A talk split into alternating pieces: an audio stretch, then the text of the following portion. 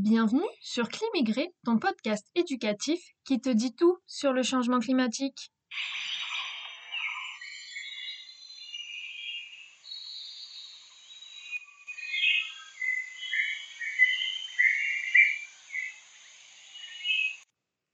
Dans ce neuvième épisode de ton podcast Climigré, on va parler changement climatique et conflits. Depuis les années 1990 et 2000, à la faveur notamment de l'apparition de la notion de sécurité climatique, le changement climatique est considéré comme un facteur aggravant des conflits. Si la plupart des spécialistes en effet s'accordent pour reconnaître le changement climatique comme un des facteurs déclencheurs de conflits, il n'y a pour l'instant pas de preuves scientifiques réelles que le changement climatique soit un déclencheur unique et direct de conflits. Seule la crise du Darfour qui a eu lieu au Soudan en 2007 a été officiellement reconnue par les Nations Unies comme ayant pour origine principale, et non la seule, la cause environnementale. Ainsi, le rapport post-conflit du Programme des Nations Unies pour l'environnement sur cette crise a mis en évidence que la dégradation des terres, associée à la désertification, des problèmes de surpâturage des sols desséchés pendant des décennies, avec une diminution des précipitations, étaient à l'origine du conflit. Les éleveurs du Nord ont alors émigré au Sud, entraînant une hausse des tensions entre éleveurs, débouchant sur une guerre civile. Si le changement climatique ne peut être le seul facteur déclencheur d'un conflit, il est clair que les pays qui sont en guerre sont à même moins de faire face aux effets du réchauffement climatique car leur capacité d'adaptation est affaiblie par les divisions internes et les violences en cours.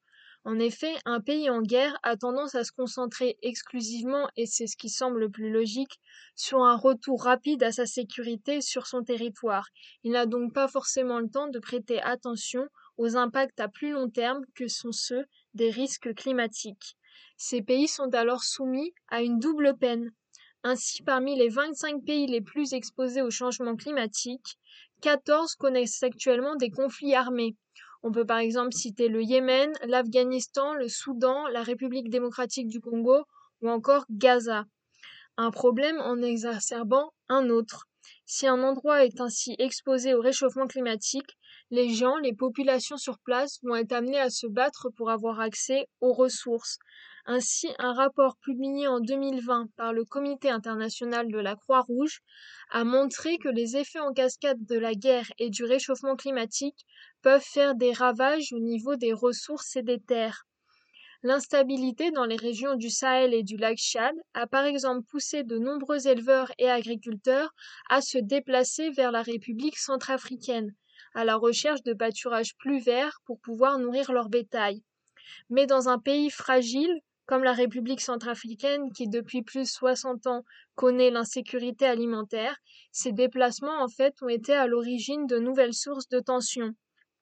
Les éleveurs n'ont plus emprunté les couloirs traditionnels de transhumance en raison de conflits armés dans la région et en fait ils ont fini par s'installer à proximité de villages ou de champs et ils vont donc convoiter les mêmes ressources et les mêmes espaces de pâturage que les habitants s'y trouvant déjà. Les autorités qui contribuaient d'ordinaire au règlement des conflits n'interviennent plus dans ces zones pour des raisons de sécurité et donc laissent les affrontements civils se faire et se finir en bain de sang. On assiste à une militarisation croissante de l'élevage avec une implication renforcée de différents groupes armés qui vont commettre des exactions car la transhumance est devenue une de leurs ressources. La Somalie, qui est un des pays les plus exposés au dérèglement climatique, a connu des décennies de conflits. Ces années de violence ont été amplifiées par une série de graves sécheresses qui a exercé une pression supplémentaire sur le processus de construction d'un État, tout en provoquant un déplacement de population de plus en plus important. Ainsi, l'ONU rapporte que plus de 3,8 millions de personnes sont actuellement déplacées en Somalie en raison de conflits, de sécheresses et d'inondations. De nombreux différends liés aux terres et aux litiges découlant de ces déplacements massifs ont été aggraveurs des tensions déjà présentes dans la région. Dans le centre de la Somalie, par exemple, l'occupation des terres est un problème récurrent. Ainsi, les habitants exilés, à leur retour, retrouvent leurs terres souvent occupées par d'autres, ce qui entraîne des affrontements. Pour l'ONU, les conflits armés et le dérèglement climatique sont les deux principales menaces qui pèsent sur la sécurité alimentaire. La guerre peut en effet causer des ravages sur l'environnement d'un pays. Plus de 80% des conflits se déroulent dans un des points chauds de la biodiversité, c'est-à-dire qu'elle abrite des plantes et espèces rares. La dégradation de l'environnement est un cercle vicieux qui non seulement contribue lui-même au réchauffement climatique, mais qui réduit aussi la capacité des populations à pouvoir s'y adapter. La multiplication de sites industriels nécessaires à la conduite de guerre et la destruction d'espaces verts, comme par exemple les bois ou les techniques qui visent à euh, mettre en feu les cultures, contribuent à la libération d'importantes quantités de gaz à effet de serre dans l'atmosphère, tout en restreignant le potentiel d'adaptabilité de ces pays. Ainsi, si on prend la situation à Gaza, qui est l'exemple même d'un territoire pauvre en ressources, puisque euh, Gaza ne mesure que 41 km de long et 10 km de large, ce qui en fait l'un des territoires les plus densément peuplés au monde. Les habitants y sont systématiquement confrontés à des pénuries de nourriture, d'eau, d'électricité et de systèmes de santé.